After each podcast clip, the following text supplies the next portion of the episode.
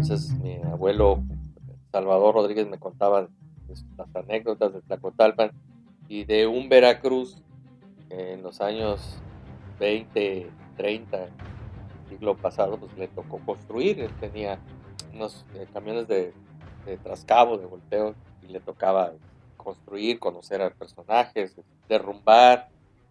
Nunca se me va a olvidar que me platicaba que donde está actualmente la escuela secundaria Bachillerato Cristóbal Colón, ahí era parte de la hacienda de, Malibrán, de la falsa condesa de Malibrán, porque no era condesa, era doña Beatriz del Real. Y entonces cuando él me platicaba que empezaron a tirar los muros de aquella casona antigua y que de repente eh, había huecos en los muros, sacaron cajitas. Y dice que cuando abrieron las cajitas blancas eran niños con proponen, los cadáveres de niños. Cuando los abrieron se fueron desmoronando.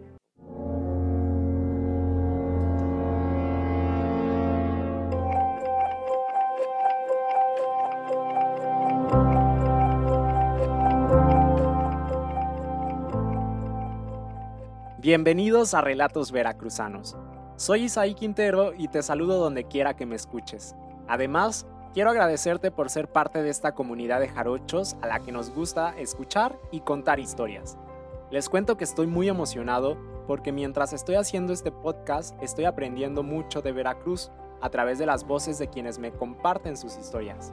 Hace ya un tiempo atrás leí una novela sobre la invasión norteamericana de 1914 en Veracruz lo que más me llamó la atención en aquel entonces es la forma en que estaba escrita, porque a pesar de ser un relato histórico, los personajes que dan vida a esta novela son personas cotidianas, como el tendero, el pescador, la ama de casa, los ciudadanos veracruzanos que se armaron de valor y defendieron la ciudad de los gringos.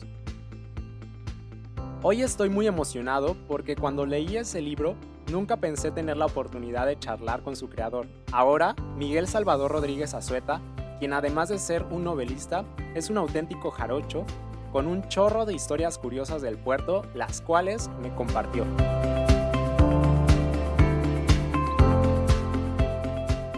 Entonces, eso más el vivir en una zona como es el barrio del Canelo, aquí en Turbide, Primero de Mayo, Carranza, este, Gómez Farías, cerca de la Huaca. O sea, me tocó una niñez en la que salíamos a jugar fútbol. Todavía se podía, porque los coches no podían avanzar muy rápido porque las calles estaban empedradas con los famosos chinos, así se llamaba la roca lisa del río, que estaban este, pues, empedradas las calles, entonces podíamos avanzar, correr y todo, y ya sabíamos que los coches no podían pasar. Ya después todo fue cambiando, se fueron pavimentando las calles y este, la misma inseguridad que después privó, que fue el inicio de, las situaciones que, vivimos ya a principios, finales del siglo XX y principios del XXI, pues cambió todo, ¿no? Pero el sentarnos con los abuelos o los padres en el pórtico de la casa, en la mecedora, platicar, el, el, ser respetuoso con los vecinos, el conocer a todos los vecinos, pero eh, era ese Veracruz precisamente en el cual eh, íbamos a las fiestas, tardeadas, o íbamos a las discotecas, pero pues salíamos a 12, una, ya muy tarde a la 1 de la mañana, y bueno, pues, nos íbamos caminando, nos íbamos todos 16 de septiembre, tratando precisamente de evitar a la huaca, y no porque le tuviera yo miedo a los amigos, sino que a esa hora también querían que te quedaras, si te los encontrabas, a seguir la fiesta, y pues yo tenía que llegar a mi casa, entonces de las cuadras que paran ahí de, del Hotel Emporio todo 16 o Picotenca para llegar a, Iturbide y primero de mayo, pues, seis cuadras más o menos. Si te encontrás un amigo que te daba el ride, ah, vas, coche, era muy difícil que tomáramos un taxi, nos preferíamos venirnos caminando. Y también era un Veracruz en que, aparte de cosas así extrañas que vieras, pues igual solamente pues, los golpes que las peleas entre ya no, nunca le llamaría yo pandillas, eran las peleas entre los grupos de amigos y todo siempre versaba en torno a alguna dama. Y aparte, pues era la época también en la cual este, era, era imposible que una señorita que, con la que estuvieras ahí tratando o, una amiga se expresara con las palabras que no me espantan, altisonantes de ahora, que las conozco, sí las conozco muy bien, pero que me sigue dando muchísima pena eh, en la actualidad escuchar a alguna señorita, alguna muchachita que se expresa de, esa manera, ¿no? Entonces, antes era muy, muy difícil. Recuerdo a mi amigo el Pato Rodríguez, que una vez se le escapó precisamente esta palabra antisonante con B chica en un, en un camión urbano donde veníamos de la escuela. Pues no nos vas a creer, pero el, el camión se detuvo, el chofer se, se, apagó la máquina y se acercó y le dio un, un tortazo, dijesen los españoles, y le, le, increpó y lo regañó, le dijo que, que había damas allí que, que, no se expresara de esa manera. En la escuela todavía me, me tocó el jalón de patillas, ahora es un delito pero a mí todavía me tocó la maestra Rosaura que me había jalado mis patillas en la primaria este, por no portarme bien, la disciplina que teníamos también de, de ejercicio en la secundaria, ahora ya no hay nada de eso, este, no faltar el respeto a, la, a las personas mayores, escucharlos muy atentamente y aprender de ellos. Entonces es parte de ese Veracruz que también, ¿qué te puedo decir? Era el Veracruz que acompañaba, acompañaba a mi papá unos potreros a ver un terreno y todavía había vacas y había caballos en lo que actualmente es Costa Verde. Miguel Salvador Rodríguez Azueta es licenciado en Derecho y máster en Ciencias Políticas y Gestión Pública. En su trayectoria ha conocido algunos personajes que fueron y son parte del entorno veracruzano. Bueno, uno de los personajes que me llamaban, nunca tuve la oportunidad de platicar porque no creo que se pudiera, que era Nórico Becerra, un indigente que estaba en la calle de Independencia y Cerdán y que decía la leyenda que había sido el arquitecto del Hotel Emporio, que unas malas artes de una mujer ofendida lo habían dejado así. ¿no? Entonces Nórico tenía así todo lo que eran papeles y cartones alrededor y se cuenta, o al menos me han comentado arquitectos que sí se iban a que los apoyara en su, con su tarea, ¿no? Nórico habrá desaparecido de ese lugar allá por los años 90, no, nunca se supo qué, fue de él. Eso es por lo que hace a este, a este personaje. Este, conocí al gran periodista Alfonso Valencia Ríos, tuve la oportunidad de platicar varias ocasiones con él, era muy amigo de mi papá, era una persona de las, de las que aprendes nada más de verlo. Una persona con una mirada muy fija, pero con, un, unos comentarios contundentes. Escuchaba yo que dejaba impresionado a todos.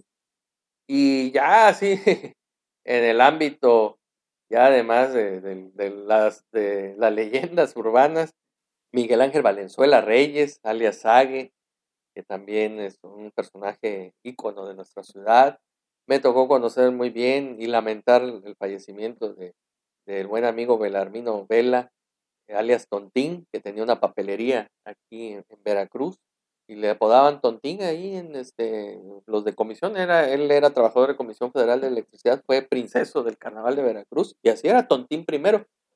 Este, de Tontín no tenía nada, Don Vela, la verdad, era una persona muy muy interesante, su forma autodidacta de mercadotecnia siempre me interesó la papelería El Tontín fue lo máximo en los años 80 en, en, en Veracruz y él la levantó él, sin tener un, yo creo que ningún estudio acerca de eso, de la mercadotecnia, levantó. Yo me acuerdo verlo repartir los volantes en las escuelas, en las primarias, en las secundarias. Ese hombre, mi respeto, logró levantar el tontín que a veces no había dónde estacionarse para, para bajarse ahí a la, a la papelería El Tontín este, ahí estaba. Y hablar de los Ruiz, pues, también me tocó estar en la, en la escuela con Valentín Ruiz Jr. y con Paco y con Javier. Y también conocer a don Valentín Ruiz, también me tocó en algunas oportunidades, un hombre muy serio, una persona muy, muy interesante y conocer, por supuesto, toda la historia. Ahora, como, como artistas, bueno, también tuve la oportunidad de conocer a este bueno, hasta la fecha, y a otros personajes que se nos adelantaron, Néstor Andrade, el artista plástico también, este, conocer también y en su oportunidad a, a Moreno, también una artista y promotora cultural, llevarme muy bien con Isidro Laisequilla, o es toda una aventura ser amigo de Isidro Laisequilla. Y pues otro personaje te puedo decir que es Nacho Gómez, oh, una institución y una leyenda.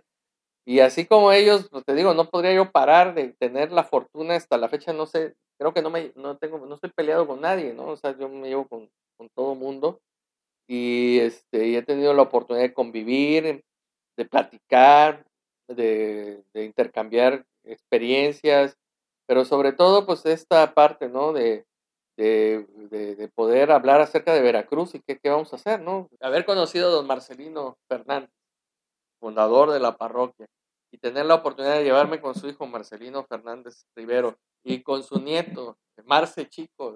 O sea, vas viendo y vas platicando y vas teniendo esa oportunidad y, vas haciéndote de, esa, de ese cariño que no solamente es porque te gusta el café, sino porque te gusta todo el ambiente, ¿no? Desde los meseros, cómo te llevas con ellos, de como si fueran tus grandes amigos o son tus grandes amigos, y, que llegues y que te atiendan como que vaya, estás en tu casa, ¿no?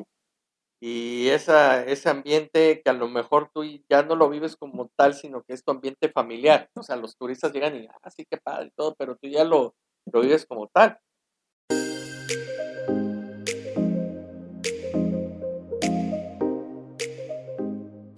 Miguel ha escrito cinco novelas de Veracruz. La Tercera H, La Pesadilla Jarocha, El Paraíso de los Locos, Veracruz 1914 y Camorra la Veracruzana. En entrevista nos compartió interesantes datos de sus novelas.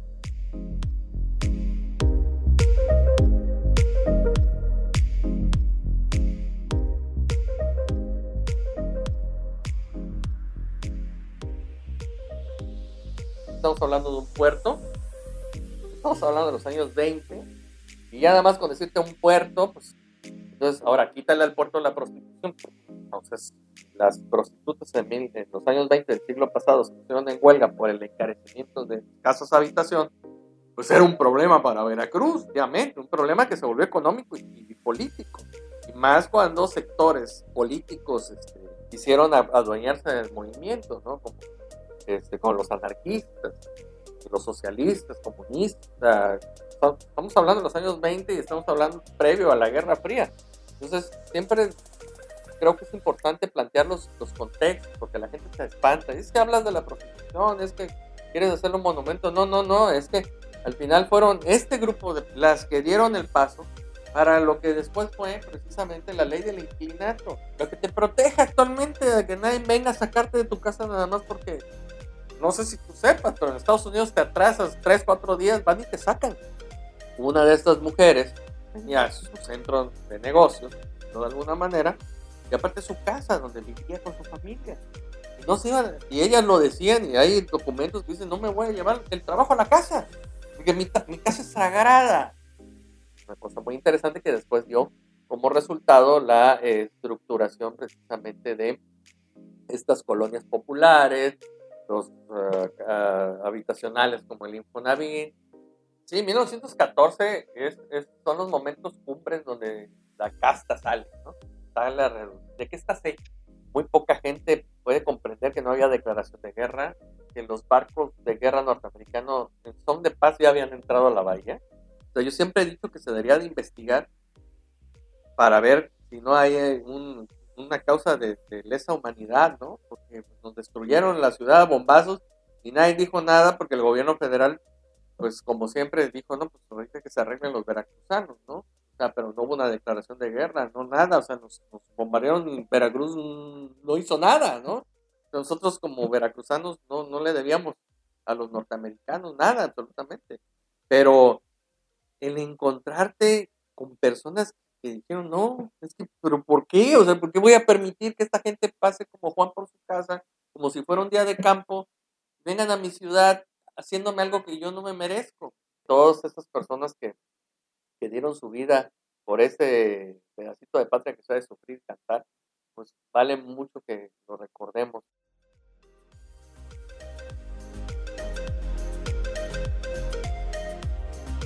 Por último, me interesó conocer los motivos que le llevaron a escribir novelas históricas de Veracruz, y esto es lo que me compartió.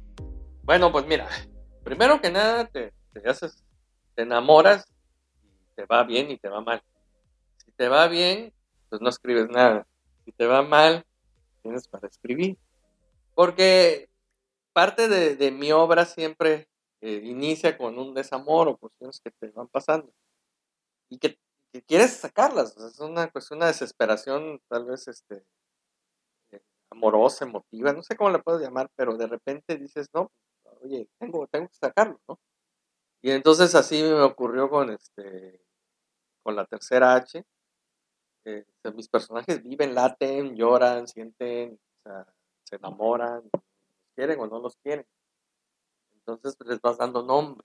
Ahí es donde aparecen los personajes que, voy creando poco a poco, que les voy dando vida, que voy tomando prestado a lo mejor de una realidad, pero también de otras, parte de, de anécdotas que pudieron haber existido que no. Y las que sí existieron, las tomo, las adapto y las, escribo, ¿no? Quedan plasmadas. Y entonces, pues, a partir de ahí yo creo que es por lo que ha gustado mi novela, porque la gente se siente identificada. Y lo mismo le pudo haber pasado a Antonio López de Santana, le pudo haber pasado a Vicente Guerrero, le pudo haber pasado a los generales norteamericanos que estuvieron aquí, a los franceses, porque pues llegas a un lugar que no conoces, tomas un trago y recuerdas a un amor, pues, llora, ¿no? Entonces, no, no, no, mentira que eso no existe, así existe. La gente no es de piedra. Y la oportunidad de, escribir novela histórica es esa oportunidad de, llegar a, las personas a que alguien reflexione y diga, ah, ok, esto sucedió y va a volver a suceder si no tomamos providencias, porque nuestros actuales representantes, llámese como quieras llamar, gobernadores, alcaldes, eh, diputados y senadores, son gente que, siente, que, sufre, que a lo mejor tiene algún conflicto y que si no lo logran de alguna manera superar, pues también influye en su, quehacer y, influye en muchísima gente, ¿no?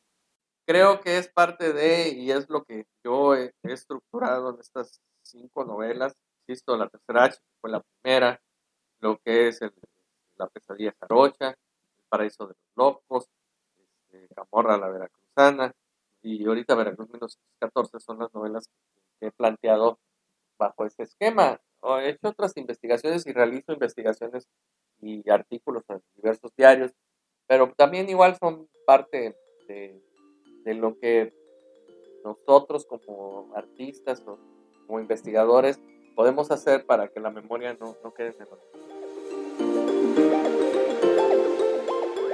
Las cinco novelas de Miguel Salvador Rodríguez se encuentran disponibles en formato ebook como en pasta blanda en Amazon.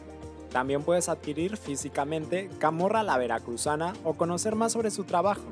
Búscalo en redes sociales como Miguel Salvador Escritor.